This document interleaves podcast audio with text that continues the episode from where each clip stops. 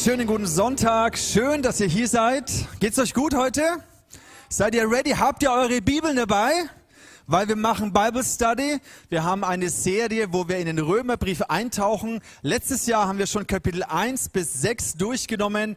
Letzten Sonntag haben wir begonnen mit Kapitel 7 und heute tauchen wir ein in das Kapitel 8. Das heißt, wir werden richtig klassisch Vers für Vers, also nicht ganz jeden Vers, weil da ist so viel drin, das können wir gar nicht alles ausschöpfen, aber wir wollen Vers für Vers durchgehen und Schätze heben. Deswegen haben wir hier eine wunderbare Schatztruhe dabei und ich wünsche mir, weil der Römerbrief ist schon recht komplex und er ist schon theologisch sehr anspruchsvoll.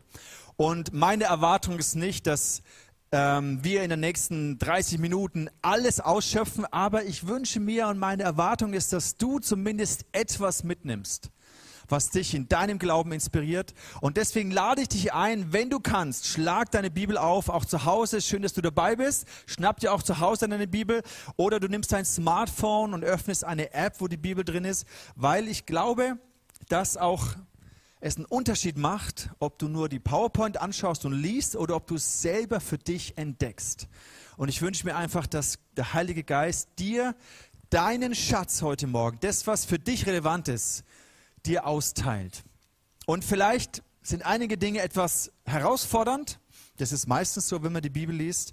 Dann vertraue ich darauf, dass du das mitnehmen kannst, was für dich heute dran ist. Das letzte Mal haben wir uns im Kapitel 7 die Frage gestellt, oder Paulus stellt diese Frage an die Christen in Rom, welche Rolle denn das Gesetz spielt. Ihr erinnert euch vielleicht an die Leiter, die wir hier aufgestellt hatten, dass das Gesetz für uns nicht mehr unsere Himmelsleiter ist, durch die wir uns zu Gott nähern, sondern das Gesetz wird vielmehr zu einem Art Blumenstrauß. Das heißt, ein Ausdruck unserer Liebe zu Gott, dass wir uns an seinem Wort orientieren.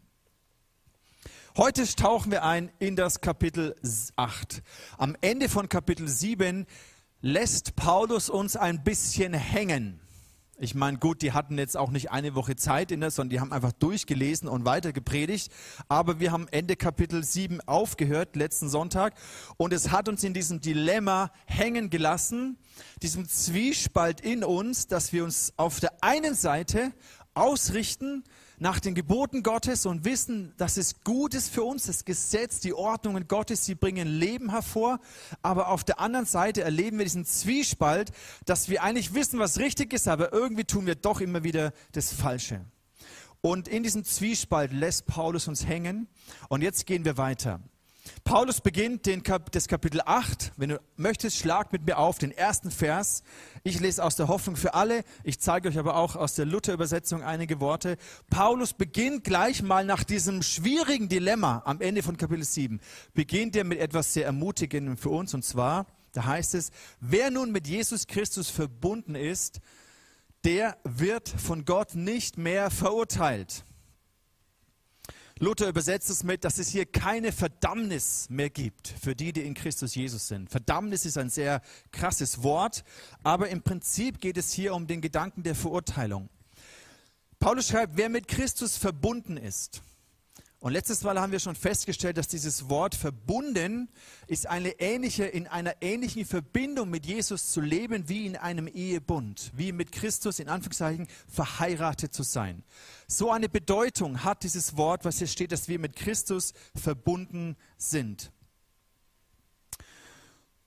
Und Paulus macht hier deutlich, solange wir in dieser Verbindung leben, solange wir in diesem Bund mit Jesus leben, gibt es keine Verurteilung mehr. Das Wort Verurteilung ist wirklich in einem juristischen Sinne zu verstehen.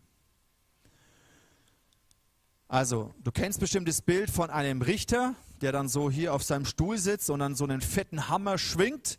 Ja, und sobald die Anklage klar ist, dass du schuldig bist, bumm, fällt dieser Hammer und du bist offiziell verurteilt. Das Recht ist gesprochen. Und für uns heißt es, dass wir in dieser Verbindung mit Jesus nicht mehr unter dieser Verurteilung stehen, heißt, es ist wie ein Freispruch. Die Anklage wird fallen gelassen.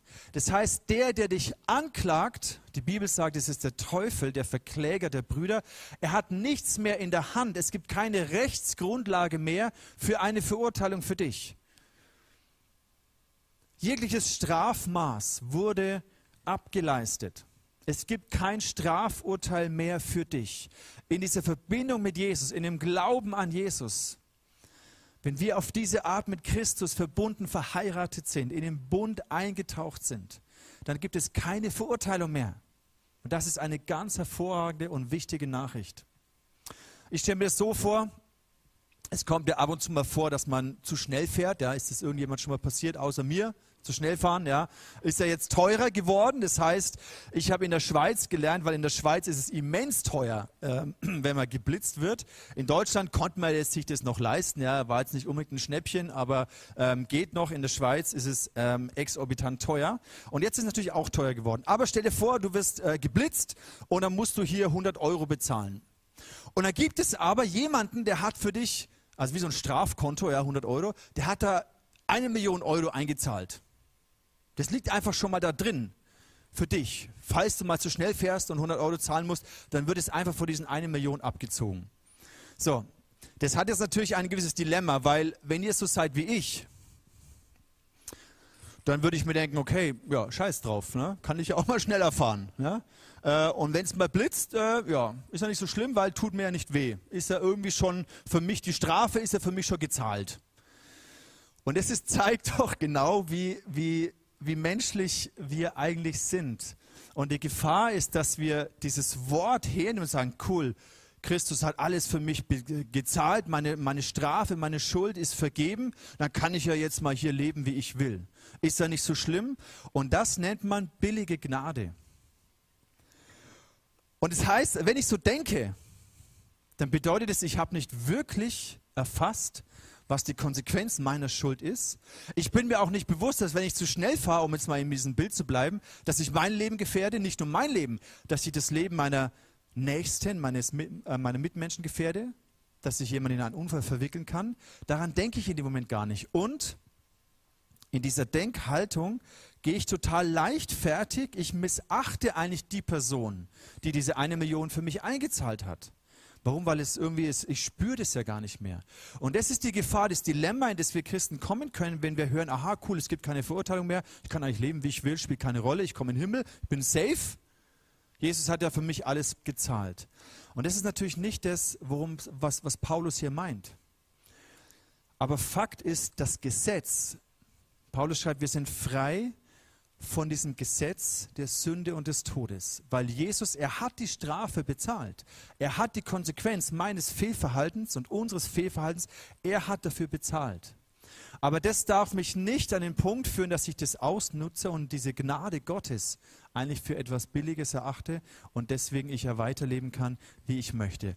Aber Fakt ist, es gibt keine Verurteilung mehr. Du kannst nicht mehr durch das Gesetz verurteilt werden. Wir sind frei von dem Gesetz in der Verbindung mit Jesus. Und das ist eine ganz hervorragende Nachricht. Jetzt geht dieser Vers aber noch weiter. In einigen neueren Übersetzungen hört er hier auf, aber in einigen unterschiedlichen Übersetzungen geht er noch weiter. Ich, zum Beispiel hier in der Schlachterübersetzung. Wer von euch hat die Schlachter? Liest jemand Schlachter? Einige, ne? Da geht dieser Vers noch weiter. So gibt es jetzt keine Verdammnis mehr für die, welche in Christus Jesus sind, Komma, die nicht gemäß dem Fleisch wandeln, sondern gemäß dem Geist. Ich weiß ehrlich gesagt nicht, warum das in einigen Übersetzungen nicht mehr drin steht. Auch in der englischen King James zum Beispiel steht es auch mit drin. Also, die nicht gemäß dem Fleisch wandeln, sondern gemäß dem Geist. So, dann kommen wir jetzt natürlich vor, die, vor diese Frage, warum hat denn Paulus ein Problem mit Fleisch? Keine Ahnung. Ja? Also ich persönlich Fleisch, ja, ich liebe Fleisch. Also diese Art Fleisch ja, ist großartig. Ne? Kann man ganz verschieden äh, verzehren. Warum hat Paulus denn ein Problem mit Fleisch? Naja, wenn die Bibel hier und wenn Paulus hier von Fleisch spricht, müssen natürlich bewusst sein, es geht nicht um dieses Fleisch, sondern Fleisch meint in Bezug auf unseren Körper heißt auch nicht, unser Körper an sich ist schlecht. Die Griechen hatten ja häufig dieses Denken, alles Körperliche ist irgendwie minderwertig und das seelisch-geistliche ist eben das Eigentliche. Darum geht es auch nicht. Die Bibel sagt, hey, auch dein Körper ist wunderbar und ist gut geschaffen. Das heißt, es geht nicht um dieses körperliche Fleisch, es geht aber hier darum, um wenn Paulus von Fleisch redet, meint er unsere Haltung, die, die sündige Natur in uns, die gefallene menschliche Natur, die sich von Gott abgewandt hat. Und all die Charaktereigenschaften und all das Fehlverhalten, was daraus entsteht, die Wesensart des sündigen, von Gott getrennten Menschen, okay? Das meint Paulus mit Fleisch. Und wenn er schreibt Geist, damit meint er, wenn wir im Geist leben, dass wir unter der Leitung des Heiligen Geistes leben. Und in diesem Kontext macht es auch Sinn, dass Paulus sagt, für die, die unter der Leitung des Heiligen Geistes leben, gibt es keine Verurteilung mehr. Und das ist essentiell. Ich weiß, das klingt ein bisschen abstrakt und diese, diese Themen im, im Römerbrief sind auch zum Teil schwer theologisch zu greifen was heißt denn das jetzt, wenn ich aus dem Fleisch oder aus dem Geist lebe? Woran erkenne ich das denn? Paulus greift an anderer Stelle im Galaterbrief das auf. Vielleicht kennst du diesen Ausdruck, die Früchte des Geistes oder die Früchte des Fleisches. Bedeutet, der Lebensstil, der daraus resultiert, wenn du eben durch deine selbstsüchtige, gefallene, von Gott entfremdete Natur lebst, wenn du dich davon bestimmen lässt, wie das aussieht und wie das Leben aussieht, wenn du dich unter der Leitung des Heiligen Geistes begibst. Das gibt einen Unterschied. Das heißt, wenn eine, ein Baum, wenn da gute Früchte wachsen, heißt es, da ist eine gute, gesunde Wurzel. Und wenn schlechte Früchte wachsen, dann ist da eine schlechte Wurzel. Dies ist immer im Verborgenen. Wenn du möchtest, dann schlag den Galater 5 schnell auf. Ich möchte da nicht zu arg reingehen, aber ich lese es euch einfach vor, einfach weil es uns ein Bild gibt von, was heißt denn jetzt im Fleisch zu leben. Weil in den nächsten Versen merkt ihr, dass Paulus immer wieder das im, in Kontrast bringt. Ich lese euch vor hier aus dem Galater 5, Vers 19. Gebt ihr dagegen eure alten menschlichen Natur nach, ist offensichtlich, wohin das führt. Also es wird offensichtlich, es wird sichtbar. Die Früchte, an den Früchten erkennen wir das. Doppelpunkt zur sexueller Unmoral, einem sittenlosen, ausschweifenden Leben, zur Götzenanbetung, zu abergläubischen Vertrauen auf übersinnliche Kräfte, Feindseligkeit, Streit, Eifersucht, Wutausbrüche, hässliche Auseinandersetzungen, Uneinigkeit und Spaltung bestimmen dann das Leben, ebenso wie Neid, Trunksucht, Fressgelage und ähnliche Dinge. Ich habe euch schon oft gesagt und warne euch hier noch einmal, Wer so lebt, wird niemals in das Reich Gottes kommen. Also sind sehr drastische Worte, deutliche Worte, mit denen Paulus beschreibt, wie denn ein Leben aussieht, wenn wir einfach dieser alten, von Gott entfremdeten Natur äh, uns bestimmen lassen.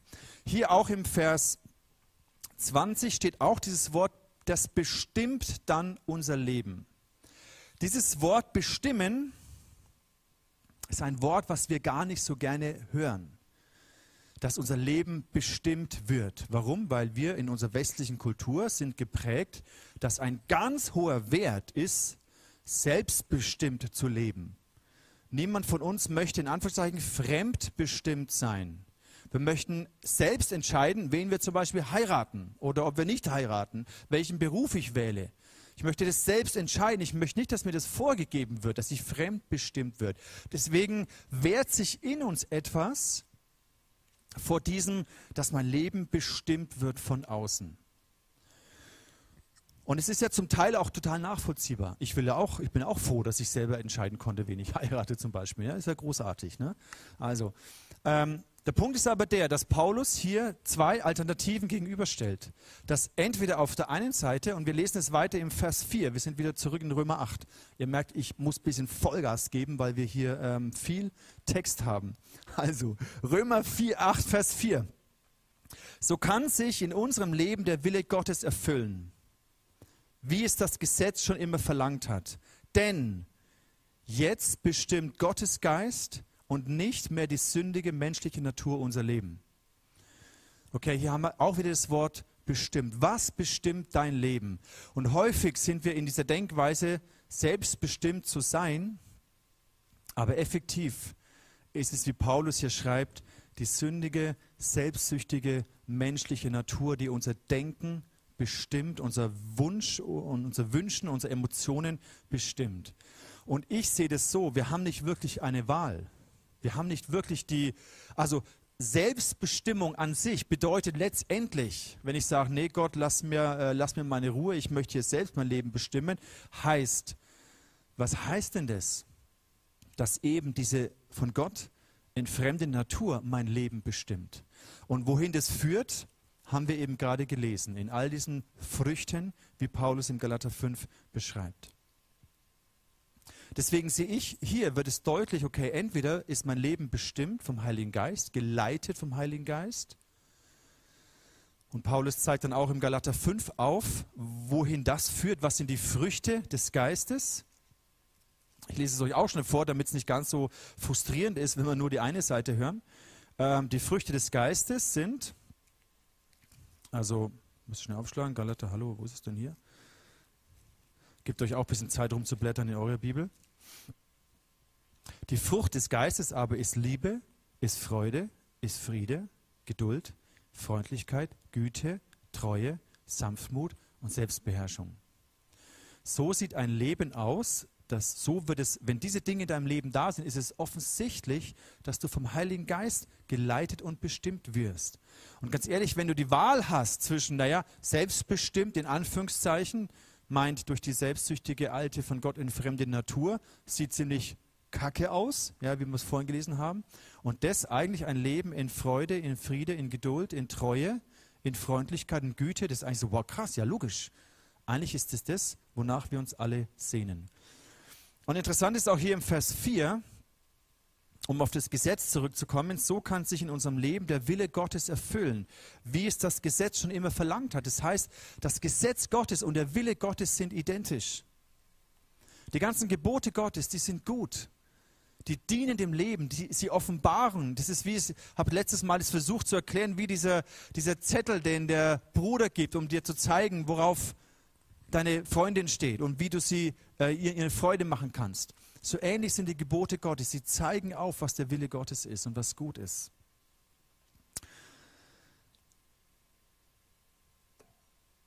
Gut.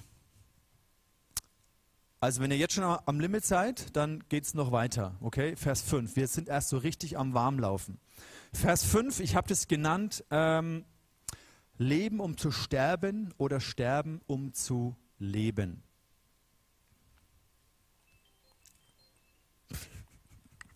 Vers 5. Lies ihn mal durch in einer Bibel. Oder lass uns den mal hier gemeinsam lesen. Es geht voll weiter. Wer von seiner sündigen Natur bestimmt ist, der folgt seinen selbstsüchtigen Wünschen. Wenn aber Gottes Geist uns leitet, richten wir uns nach seinem Willen aus. Wozu uns die alte Natur, die sündige Natur treibt, das bringt den Tod. Folgen wir aber dem, was Gottes Geist will, so bringt das Frieden und leben.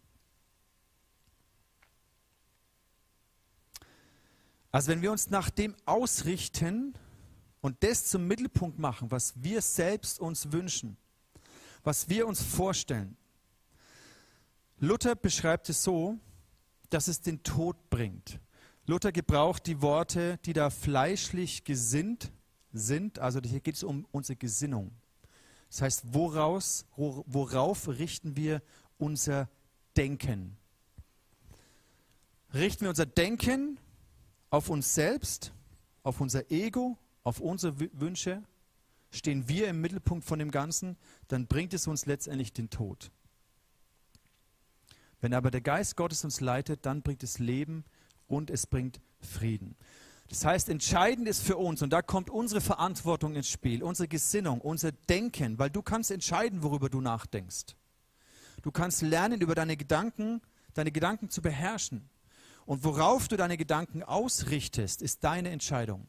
Wir haben hier diese Schatztruhe und wir haben in dieser Schatztruhe, habe ich euch heute etwas mitgebracht, was das zum Ausdruck bringen soll. Und zwar einen Kompass, beziehungsweise das Bild von einem Kompass. Der Heilige Geist möchte in dir so ein Kompass sein, der dir hilft, dein Leben auszurichten. Ein Kompass zeigt dir ja, wo Norden ist, Süden, Westen, Osten, damit du dich orientieren kannst. Du hast ein Ziel, du weißt, wo du hin willst Und dieser Kompass zeigt dir nicht den nächsten Schritt, den du jetzt gehen sollst, aber er zeigt dir die Richtung. Und es ist ähnlich, wie der Heilige Geist in uns uns leiten möchte. Er dirigiert dich nicht rum und sagt, jetzt Schritt 1 und jetzt Schritt 2 und jetzt mach das und jetzt mach das, weil wir sind ja keine Marionetten. Aber der Heilige Geist möchte in uns so ein Kompass sein, damit wir unser Denken auf das ausrichten, was auf dem Herzen Gottes ist. Und das ist ein Unterschied, wie viel in unserem Leben, in unseren Prioritäten, in unserem Alltag, in unseren Entscheidungen dreht sich darum, was ich will, meine Träume, meine Ziele, meine Bedürfnisse, meine Wünsche. Oder es dreht sich darum, was Gott möchte und was er auf dem Herzen sagt. Und ein Leben unter der Leitung des Heiligen Geistes in dieser neuen göttlichen Natur, ein Leben in der Verbindung mit Jesus heißt Gott, ich richte meine Gedanken, sollen um das kreisen, was dir wichtig ist. Und ich stelle meine Sachen einfach mal hinten an. Und das meint die Bibel mit Sterben. Dass wir unsere eigenen Sachen einfach mal sterben lassen, mal loslassen und darauf vertrauen, dass Gott schon weiß und dass Gott sich schon gut um, um uns kümmert. Und das ist die Challenge. Wir haben ja das letzte Mal diese Tafel hier gehabt. Und diese Tafel symbolisierten hoppala, die Gebote Gottes. Und ja, wir haben gelernt, dass die Gebote nicht mehr die Himmelsleiter sind, dass wir alle Gebote erfüllen müssen, damit Gott uns annimmt, sondern weil uns vergeben ist, weil es eben keine Verurteilung mehr gibt. Deswegen können wir anfangen, aus Liebe heraus unser Leben nach diesen Geboten Gottes und Ordnungen Gottes auszurichten. Ich stelle es mal hier neben diesen Kompass. Das heißt, zum einen ist es das geschriebene Wort Gottes und zum anderen in Verbindung mit diesem Kompass zeigt uns der Heilige Geist, in welche Richtung und worauf wir unser Leben ausrichten dürfen. Wir überspringen jetzt ein bisschen Verse 7 und Verse 8. Verse 7 ist auch ganz schön heftig. Da schreibt Paulus dann noch, hey, dass wenn wir uns ähm, das Gesetz Gottes nicht in unser Herz aufnehmen, wir in Auflehnung, in Feindschaft zu Gott leben, also und dass wir so Gott nicht gefallen können, dass Gott keine Freude hat an uns, wenn wir unser eigenes Ding machen. Und Vers 12 schreibt Paulus, hey, wir müssen nicht mehr unserer alten menschlichen Natur folgen. Wir sind nicht mehr unserer alten menschlichen Natur verpflichtet, und müssen nicht länger ihren Wünschen und ihrem Verlangen folgen. Wir haben die Entscheidung. Wir sind frei von dieser Bestimmung, von diesem Diktat, von diesem Knechtschaft, von diesem Gesetz der Sünde und des Todes. Davon sind wir frei. Und jetzt sind, können wir entscheiden, worauf wir unser Leben ausrichten. Und Paulus endet diesen Abschnitt mit Vers 13. Er sagt, wenn ihr aber mit der Kraft des Geistes euer selbstsüchtiges Verhalten tötet, werdet ihr leben. Und deswegen auch dieser Titel Sterben, um zu leben. Dieses Leben Gottes finde ich nur, wenn ich bereit bin, dieses Alte sterben zu lassen. Was ja auch die Taufe symbolisiert. Jeder von euch, der getauft ist, hat genau das zum Ausdruck gebracht, dass diese alte Natur mit Christus gestorben und begraben ist. Und so wie in der Taufe der Körper aus dem Wasser hervorkommt, ist ein Symbol dessen, dass wir ein neues Leben empfangen, eine neue Identität empfangen. Und diese neue Identität, die hat damit etwas zu tun, dass wir Kinder Gottes sind.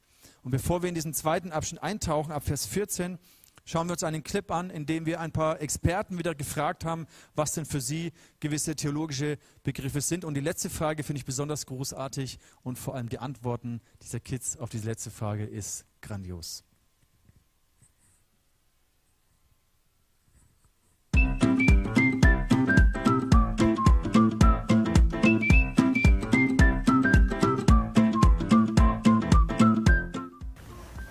Den man nicht sehen kann und der durch uns geht.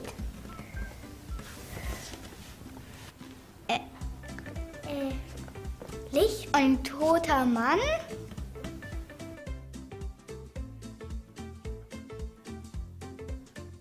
Totes Tier.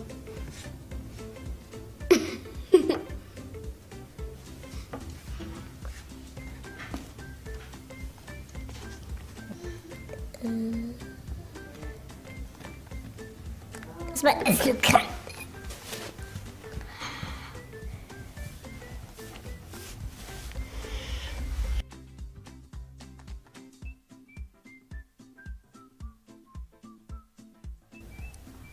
Kann man nicht erklären.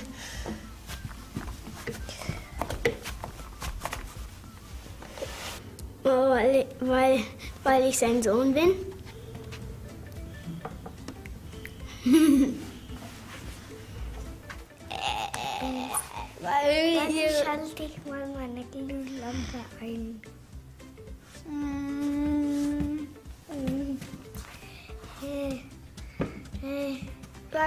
Ihre Kind sind.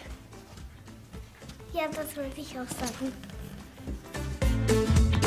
Großartig. Lass mal einen Applaus geben an Sarah und das Team, die es gemacht haben. Ich habe mich so gefreut, wo ich das gehört habe, wo ich das gesehen habe, gerade die letzte Frage, warum liebt mich der Papa? Dass sie nicht gesagt haben, ja, weil ich äh, gute Noten bringe, weil ich brav bin und weil ich so toll malen kann, sondern einfach nur, weil ich sein Sohn bin, weil ich seine Tochter bin, weil, ich, weil wir seine Kinder sind. Das ist genau die, da muss ich sagen, haben diese Eltern ein, ein gutes Fundament gelegt, eine gute Grundlage. Papa, Mama lieben mich nicht, weil ich mich richtig verhalte und immer brav bin, sondern einfach nur, weil ich das Kind von ihnen bin. Das ist großartig. Lasst uns mal die Vers 14, diesen letzten Abschnitt anschauen. Ich lese ihn euch komplett vor. Ihr könnt mitlesen ab Vers 14 bis 17 und dann zoomen wir noch mal so in zwei, drei Gedanken rein und packen noch ein paar Schätze aus. Also Vers 14. Alle, die sich von Gottes Geist regieren lassen, sind Gottes Kinder. Schon mal gut. Alle, die sich von Gottes Geist regieren lassen. Seine Kinder sind die, die sich von seinem Geist leiten lassen. Vers 15. Denn der Geist Gottes, den ihr empfangen habt, er führt euch nicht in eine neue Sklaverei, in eine neue Knechtschaft, in der ihr wieder Angst haben müsst. Das heißt, ja, ihr kommt aus einem Leben der Knechtschaft, aber der Geist Gottes führt euch genau heraus aus dem. Er hat euch vielmehr zu Gottes Söhnen und Töchtern gemacht. Jetzt können wir zu Gott kommen und zu ihm sagen, aber lieber Vater. Gottes Geist selbst gibt uns die innere Gewissheit, dass wir Gottes Kinder sind. Als seine Kinder aber sind wir gemeinsam mit Christus auch seine Erben. Und leiden wir jetzt mit Christus, werden wir einmal auch in seine, seine Herrlichkeit mit ihm teilen. Okay, da wollen wir jetzt noch ein bisschen reingehen. Erstes, erster Gedanke, Vers 14. Alle, die sich von, vom Geist Gottes regieren lassen, sind seine Kinder. Das heißt, es gibt einen Zustand unseres Lebens, wo wir nicht Kinder Gottes sind. Nicht jeder Mensch auf diesem Planeten ist automatisch Kind Gottes, sondern alle, die sich von Gottes Geist leiten lassen, sind seine Kinder. Vers 15 zeigt uns Luther diesen Begriff der Geist der Knechtschaft und der Geist der Sohnschaft. Da heißt es hier, er hat euch vielmehr, in der Hoffnung für alle, er hat euch vielmehr zu Gottes Söhnen und Töchtern gemacht. Dieses Wort Sohnschaft bedeutet auch Sohnmachung. Und hier sehen wir den Begriff der Adoption. Wir sind nicht durch Geburt Kinder Gottes, sondern weil Gott uns adoptiert hat. Diese Art Adoption macht uns zu Kindern Gottes. Sohnmachung. Er hat uns vielmehr zu Gottes Söhnen und Töchtern gemacht. Das heißt, es gab ein Leben ohne Gott, wo wir auch nicht Kinder Gottes waren.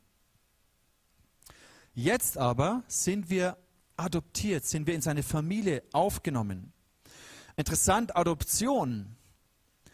Wenn ein Kind adoptiert wird, dann kann dieses Kind gar nichts dazu beitragen, sondern es ist rein die Initiative und die Entscheidung der Eltern. Sie entscheiden sich für dieses Kind. Sie entscheiden sich, dieses Kind in ihre Familie aufzunehmen. Es kostet sie meistens, wenn man das hier in Deutschland macht, ist es meistens sehr, sehr teuer, ein Kind zu adoptieren. Und dieser Sohn oder diese Tochter, dieser Junge oder dieses Mädchen kann es einfach nur annehmen, kann sagen, wow, krass, wow, jetzt darf ich in diese Familie kommen. Das ist ein Riesenprivileg, für das es überhaupt nichts geleistet hat. Er hat es sich nicht verdient, sondern er wurde einfach nur ausgewählt. Im Johannes 1, Vers 12, da heißt es, all denen jedoch, die ihn aufnahmen, also die Jesus annahmen, und an seinen Namen glaubten, gab er das Recht, Kinder Gottes zu werden. Hier sehen wir auch alle, die, die Jesus annehmen, an seinen Namen glauben, bekommen diesen Status, Kinder Gottes zu sein. In der römischen Kultur war das damals so, wenn ein, ein, ein, ein Mann oder ein, also Eltern, eine Familie jemanden adoptiert hat, hat es bedeutet, meistens war das so, wenn er zum Beispiel keinen eigenen Erben hatte, ich sage es mal, ein wohlhabender Mann hat keinen Erben gehabt und hat deswegen jemand adoptiert, damit seine Familie weiter, der Name der Familie weitergetragen wird. Und es hatte zur Folge gehabt, dass das alte Leben von dieser Person komplett beglichen war. Wenn da irgendwelche Schulden, äh, Schuldhaftigkeiten waren, die wurden damit abgegolten. Er hat für alle Schulden bezahlt und für diese Person, die adoptiert wurde, hat ein komplett neues Leben begonnen, ein komplett neuer Status, ein neuer Name und dieser Name hat ihm eine neue Identität gegeben und hatte auch zur Folge, dass er alles geerbt hat, was dieser Herr oder dieser Mann, dieser Vater dann hatte. Ich möchte mit euch zum Schluss über die Privilegien der Sohnschaft sprechen, über das Leben eines Kind Gottes, Sohn und Tochterschaft. Und dazu haben wir noch ein kleines Schatzsymbol vorbereitet und zwar, ihr kennt ja diese VIP-Tickets. Ich hänge mir das mal hier dumm. Bisschen größer gemacht, damit es auch alle sehen können. Wenn du auf irgendwelchen super wichtigen Events bist und der wichtigste von den wichtigen bist, dann kriegst du so ein VIP-Ticket. Heißt All Access. Ja, du kannst überall hingehen. Du kriegst überall kostenloses Essen, kostenloses Trinken, darfst in die VIP-Lounge, darfst überall die Super-Promis äh, quatschen, mit denen abhängen. Also du bist, du hast einen VIP-Pass. Und im Prinzip das, was wir jetzt gleich anschauen, ist wie, als ob Gott dir diesen, diesen dicken VIP-Pass gibt, obwohl du überhaupt nichts dafür kannst. Du bekommst Zugang zu allem, wozu Gott Zugang hat, wozu der Sohn Gottes Zugang hat. All, das, all diese Türen gehen dir plötzlich auf. Vers 15. Denn der Geist Gottes, den ihr empfangen habt, führt euch nicht mehr in eine neue Sklaverei, in der ihr wieder Angst haben müsstet, er hat euch vielmehr zu Gottes Söhnen und Töchtern gemacht. Der erste, dein erstes Privileg, und das kannst du dir mitnotieren, wenn du möchtest. Nimm dein Smartphone oder nimm dir was zum Schreiben und notiere es mit die Privilegien deiner Sohn- und Tochterschaft. Das erste Privileg ist Geborgenheit. Du musst nicht länger Angst haben. Wenn du ein Angestellter bist in einem Haushalt, dann kannst du deinen Job verlieren. Wenn du so ein Butler bist oder irgendwas, ein Angestellter in dem Haus. Wenn du schlecht arbeitest, kannst du deinen Job verlieren. Du arbeitest, damit du Geld bekommst und hoffst, dass du bleiben darfst. Ein Sohn hat diese Angst nicht. Ein Sohn wird nicht herausgekickt. Er hat eine ganz tiefe Geborgenheit, dass hier sein Platz ist. Er hat ein Zimmer im Haus des Vaters. Bei uns zu Hause hat nicht jedes Kind ein Zimmer, also nicht jedes ein eigenes, fast, aber jedes hat einen Platz, wo weiß, da gehöre ich hin, das ist mein Territorium. Und das ist ein Zeichen, dass du hier zu Hause bist. Du bist nicht nur Gast, Besucher oder Angestellter, du bist hier zu Hause, du gehörst hierher. Hier ist dein Platz. Und diese Geborgenheit, die ein Sohn und eine Tochter kennt oder kennen sollte, die darfst du haben als Kind Gottes. Du bist adoptiert, du hast jetzt ein Zimmer, du gehörst jetzt zur Familie. Und diesen Status kann dir niemand mehr nehmen, egal was du tust. Auch wenn du wegrennst vom Haus deines Vaters, wie der verlorene Sohn in dem Gleichnis, das Jesus gebraucht. Du gehörst trotzdem zur Familie. Das zweite Privileg, das du bekommen kannst, ist deine Autorität. Ein Diener im Haus des Vaters hat nur so viel Autorität, wie ihm gegeben wird. Er muss das tun, was ihm gesagt wird. Ja, ein Knecht, ein Sklave hat keine eigene Autorität. Aber als Sohn in diesem Haus, als Tochter in diesem Haus, weil du den gleichen Namen des Chefs, des Hausherrn trägst, weil du Sohn und Tochter bist, hast du die gleiche Autorität. Du trittst ganz anders auf in diesem Haushalt. Und so auch wir durch Jesus, weil wir seinen Namen tragen. In der Taufe haben wir diesen Namen bekommen, haben wir in der geistlichen Welt eine Autorität. Die gleiche Autorität, die Jesus trägt, weil wir den gleichen Namen tragen.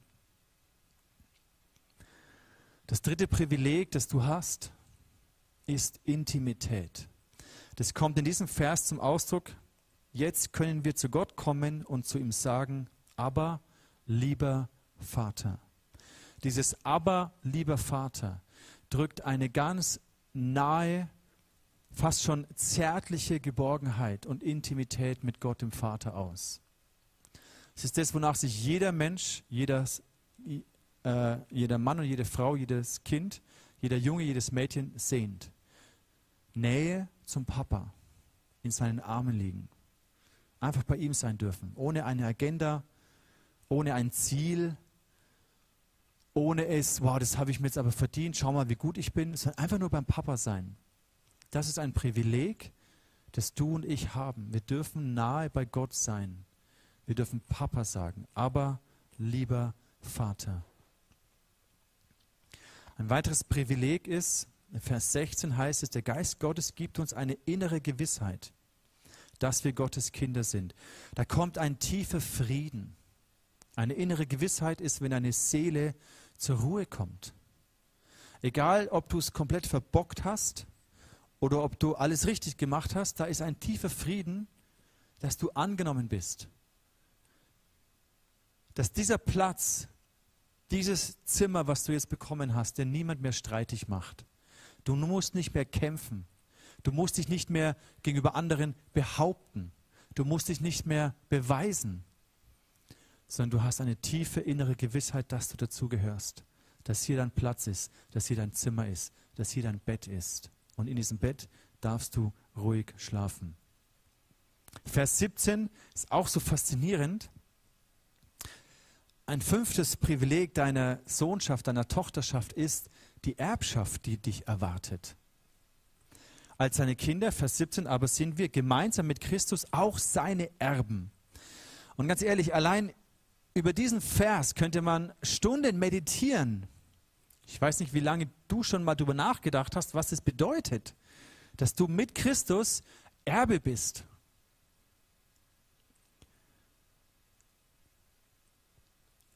Ich glaube, und da beziehe ich mich mit ein, dass ich mir dessen gar nicht so bewusst bin, was es eigentlich bedeutet. Dass ich Erbe bin.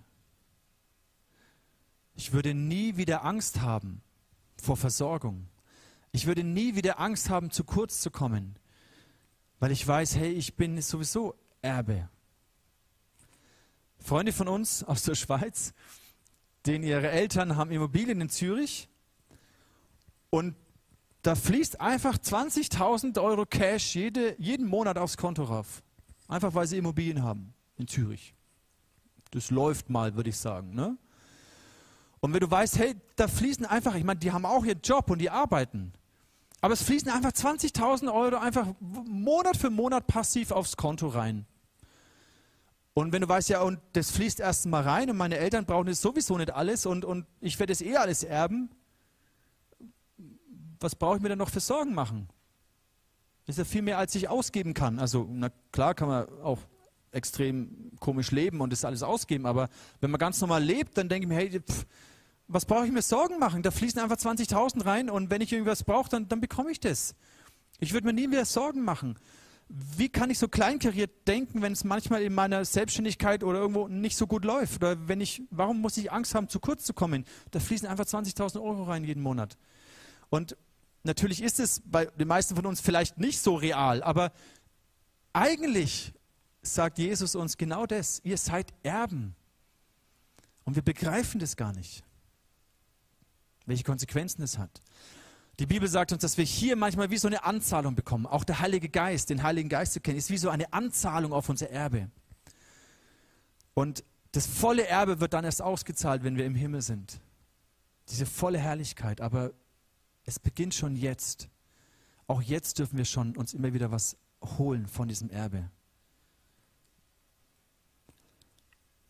Aber, um in den Worten von Spider-Man zu bleiben, aus großer Kraft folgt große Verantwortung. Weil hier heißt es weiter, Vers 17,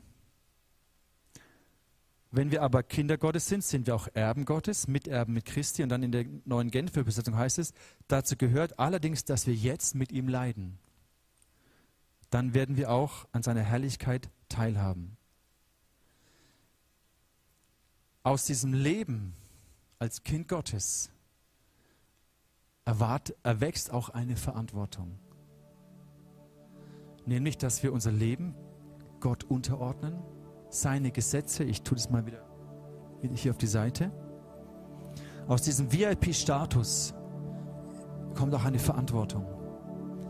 Weil wir sind die, die, sich, die keine Angst mehr haben brauchen. Aber wie viele andere Menschen haben Angst, haben Not, seelisch, körperlich, emotional, geistlich. Und als Söhne und Töchter Gottes haben wir eine Verantwortung, diese Liebe weiterzugeben, Menschen einzuladen. Und dieses Leid, worüber Paulus hier schreibt, die, die Christen damals haben in Rom extrem Leid erlebt. Sie wurden verfolgt für ihren Glauben. Und wir hier leben in diesem Luxus, dass wir nicht für unseren Glauben verfolgt werden, dass wir Freiheit haben, unseren Glauben auszuleben. Und dafür dürfen und müssen wir dankbar sein.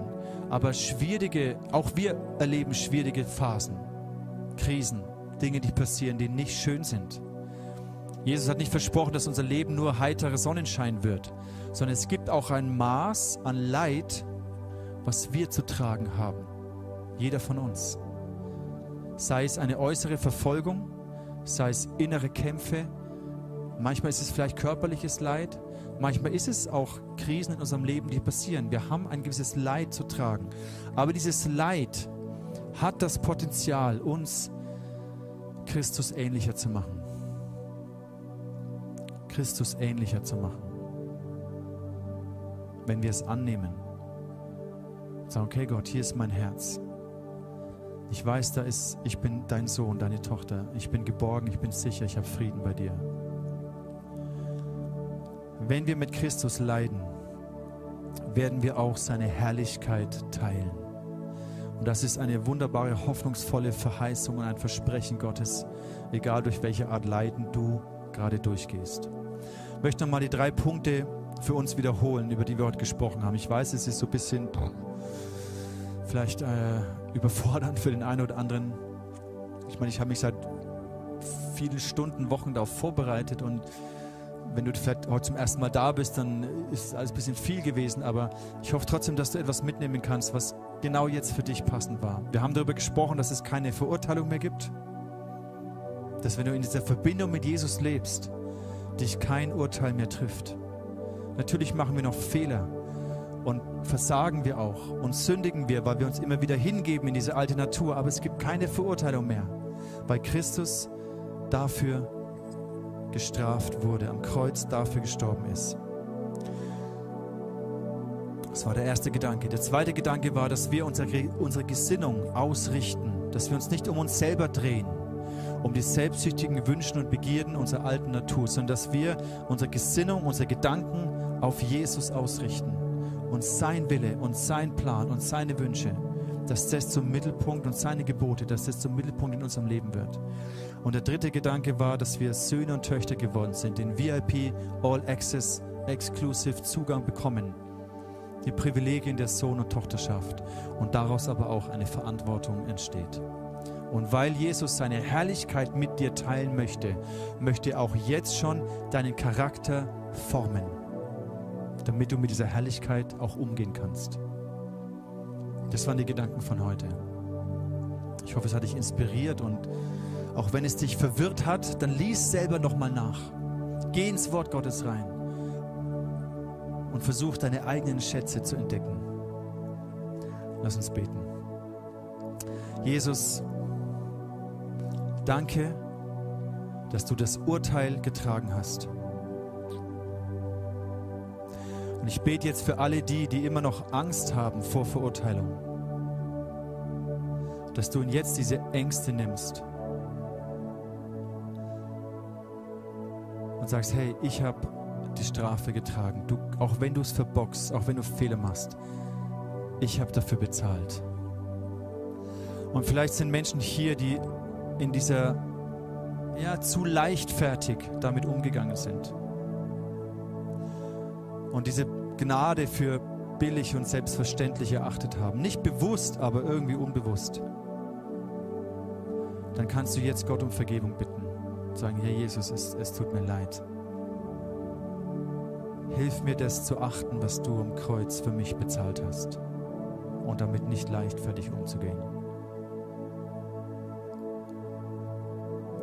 Und Jesus, ich bete für jeden Einzelnen, dass du diese Tatsache der Sohnschaft, der Tochterschaft, dass wir adoptiert sind in deine Familie, dass du sie so tief in unseren Herzen verankerst, dass daraus ein Lebensstil unter der Leitung deines Geistes entsteht. Dafür